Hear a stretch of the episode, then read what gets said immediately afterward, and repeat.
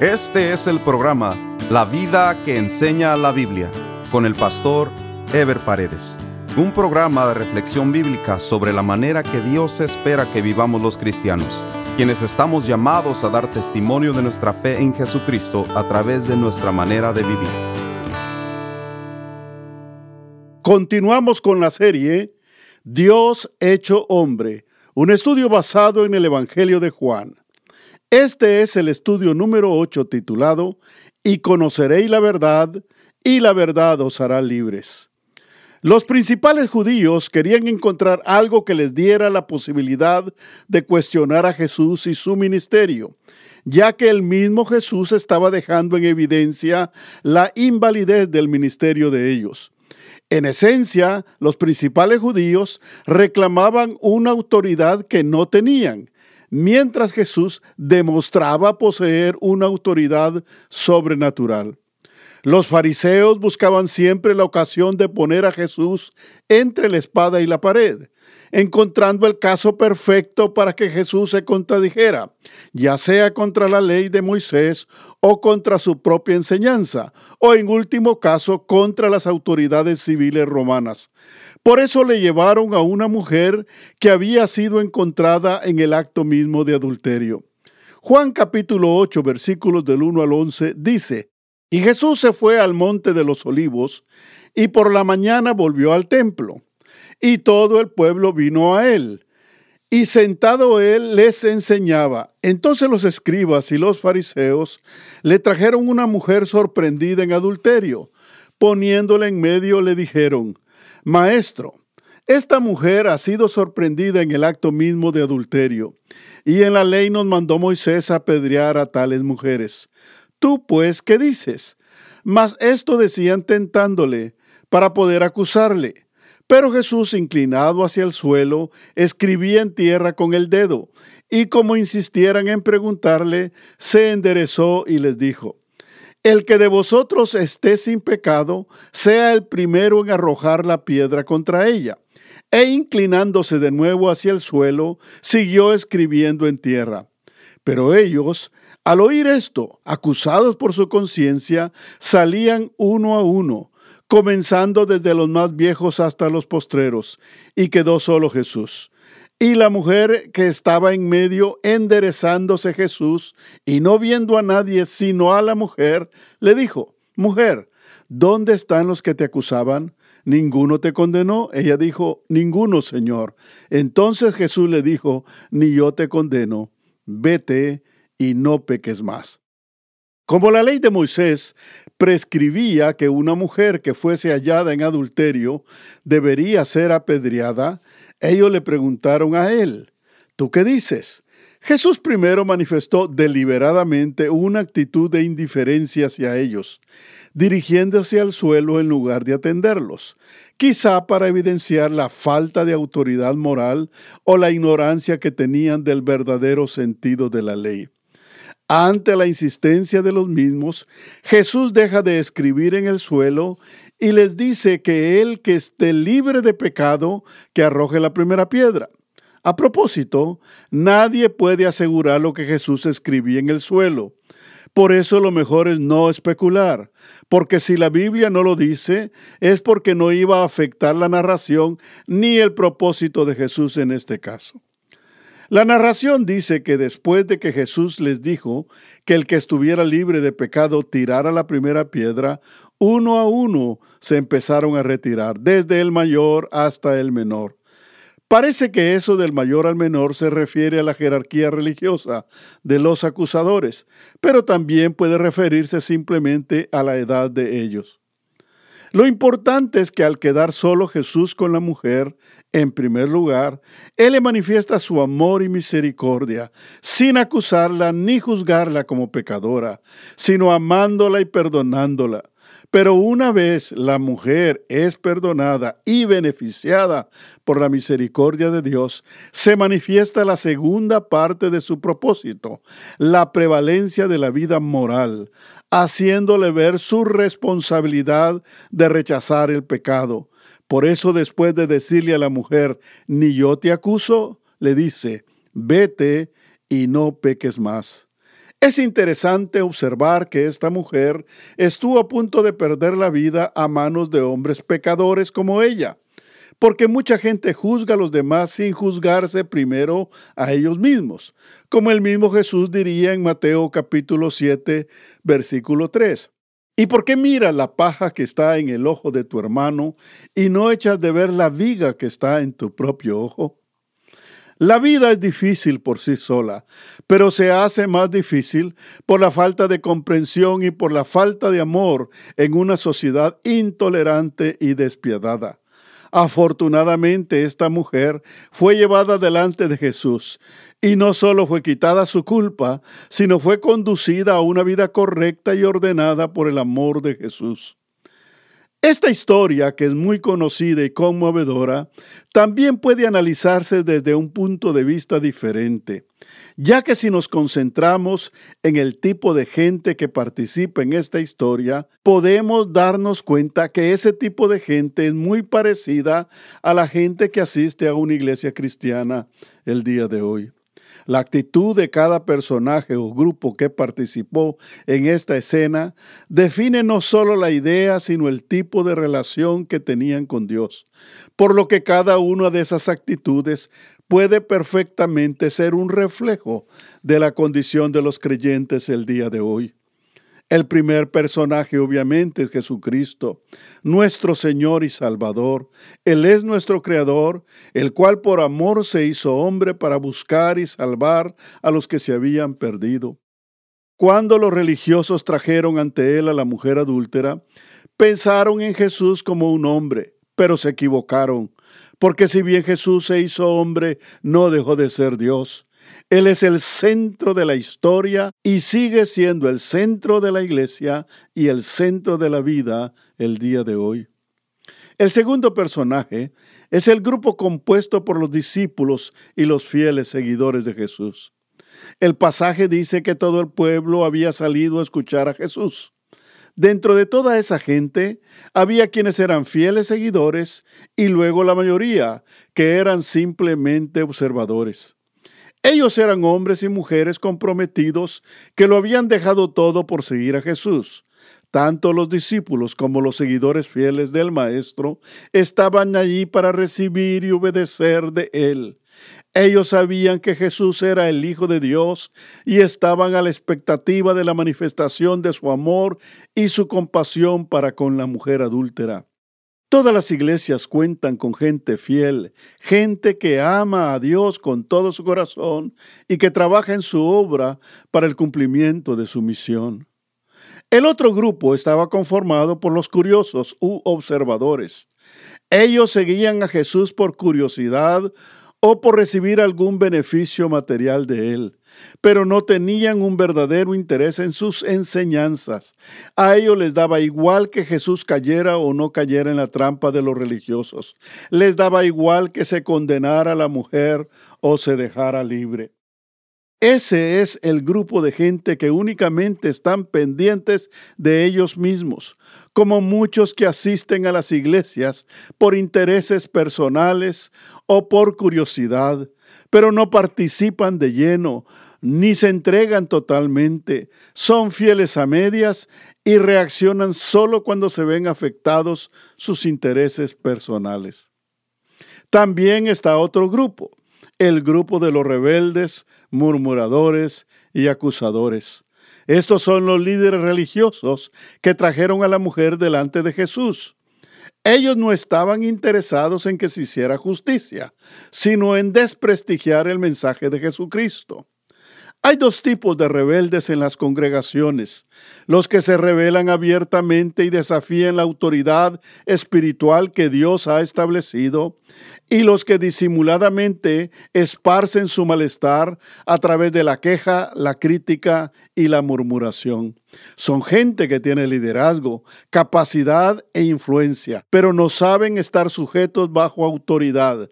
Tienen sus propias normas y sus propias interpretaciones. No importa lo que Dios está haciendo en medio del pueblo, ellos siempre están viendo errores para tener algo que criticar. Son pocos pero son muy dañinos.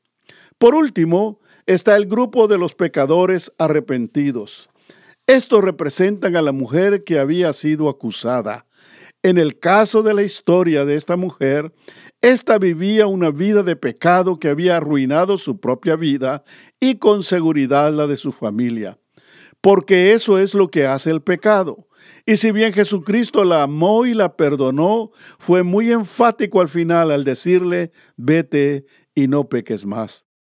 Es indudable que esta mujer representa al pecador que viene lastimado y perturbado por el pecado, pero llega a la iglesia para arrepentirse y entregar su vida al Señor. La historia de la mujer adúltera nos presenta un cuadro real del tipo de gente que se aproximaba a Jesús. Esa historia se sigue repitiendo el día de hoy. Por eso la pregunta que cada creyente debe hacerse es, ¿Con cuál grupo o personaje de esta historia se identifica? Luego Jesús continuó en el templo, proclamando las verdades que los judíos ignoraban y que al mismo tiempo denunciaban el espíritu superficial y materialista de la religión judía. Jesús quería despertar la conciencia de la gente hacia la verdad, de la cual habían sido alejados por los dirigentes judíos. Juan capítulo 8 versículos del 12 al 14 dice, Otra vez Jesús les habló diciendo, Yo soy la luz del mundo. El que me sigue no andará en tinieblas, sino que tendrá la luz de la vida. Entonces los fariseos le dijeron, Tú das testimonio acerca de ti mismo. Tu testimonio no es verdadero. Respondió Jesús y les dijo, aunque yo doy testimonio acerca de mí mismo, mi testimonio es verdadero, porque sé de dónde he venido y a dónde voy, pero vosotros no sabéis de dónde vengo ni a dónde voy. Al decir Jesús que Él es la luz del mundo y que el que le sigue no andará en tinieblas, les da a entender que no solo la religiosidad judía, sino cualquier otra doctrina religiosa, así como también las mismas corrientes filosóficas griegas tan populares en el tiempo romano, no eran más que tinieblas. Las tinieblas no producen más que temor, inseguridad y caos tal y como se encontraba la sociedad que Jesús visitó en su ministerio terrenal, la cual, dicho sea de paso, es muy típica de las diferentes sociedades humanas en la historia, con su aparente religiosidad, materialismo y filosofía humanista de vida. Jesús proporciona los dos elementos básicos para que la vida de cualquier persona encuentre sentido y realización. En primer lugar, el perdón, para renovar la naturaleza humana y restituir en cada individuo el verdadero ser, hecho a la imagen de Dios. Y en segundo lugar, Dios da la luz de su sabiduría para vivir con acierto y comunión con Él en este mundo de obscuridad. Para Jesús era muy importante demostrar la falsedad de los líderes judíos y hacerles entender que Él era el poseedor de la verdad, porque esa verdad es la que hace verdaderamente libre al pecador. Juan capítulo 8 versículos del 29 al 36 dice, porque el que me envió conmigo está, no me ha dejado solo el Padre, porque yo hago siempre lo que le agrada. Hablando él estas cosas, muchos creyeron en él. Dijo entonces Jesús a los judíos que habían creído en él, si vosotros permaneciereis en mi palabra, seréis verdaderamente mis discípulos, y conoceréis la verdad, y la verdad os hará libres. Le respondieron, linaje de Abraham somos, y jamás hemos sido esclavos de nadie. ¿Cómo dices tú seréis libres?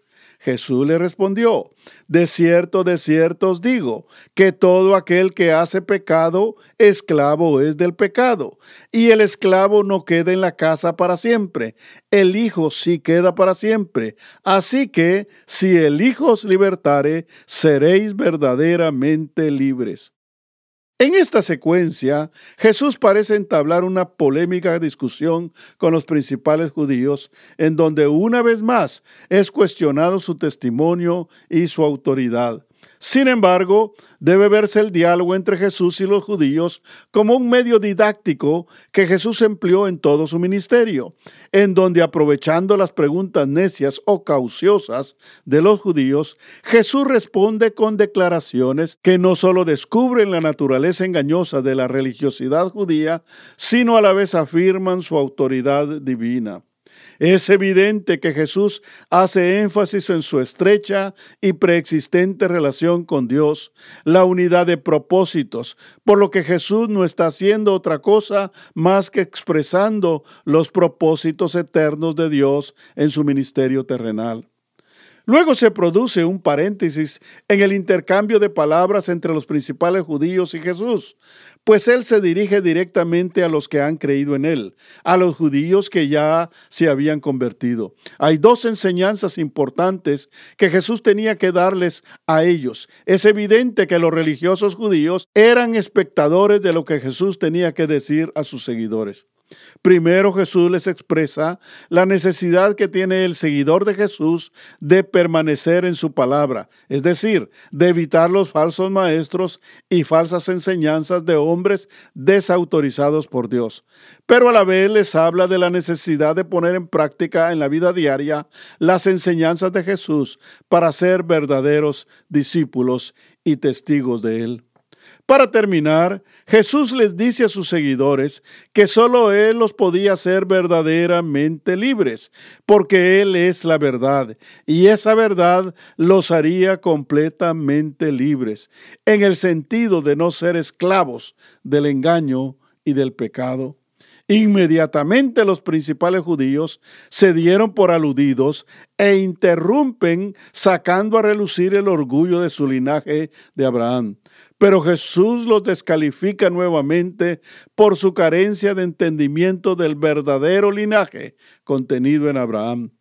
Estos judíos jamás entenderían la naturaleza del llamado y propósito de Dios en Abraham y la nación que estaba supuesto a formar por medio de él. Por eso Jesús les dice, si fuereis hijos de Abraham, entenderías lo que yo os digo.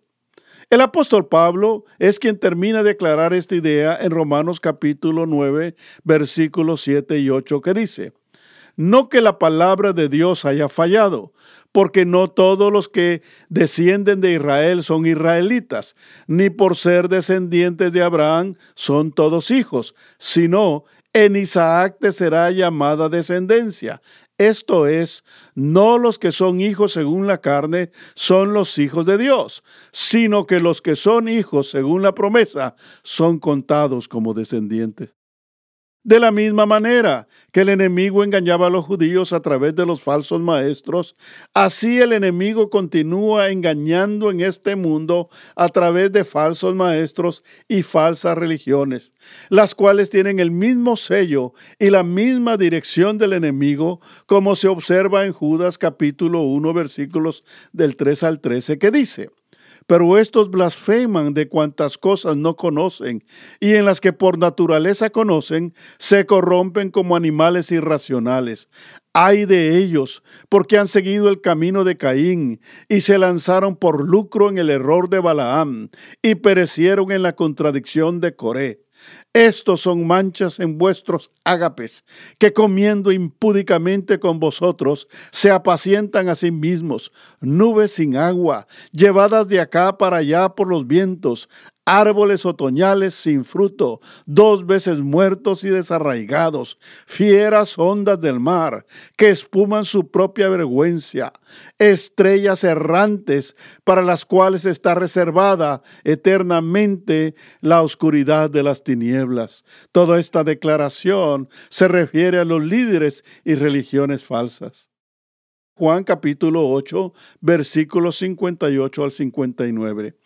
Abraham vuestro padre se gozó de que había de ver mi día, y lo vio, y se gozó. Entonces le dijeron los judíos, aún no tienes cincuenta años, y has visto a Abraham. Jesús les dijo, de cierto, de cierto os digo, antes que Abraham fuese, yo soy.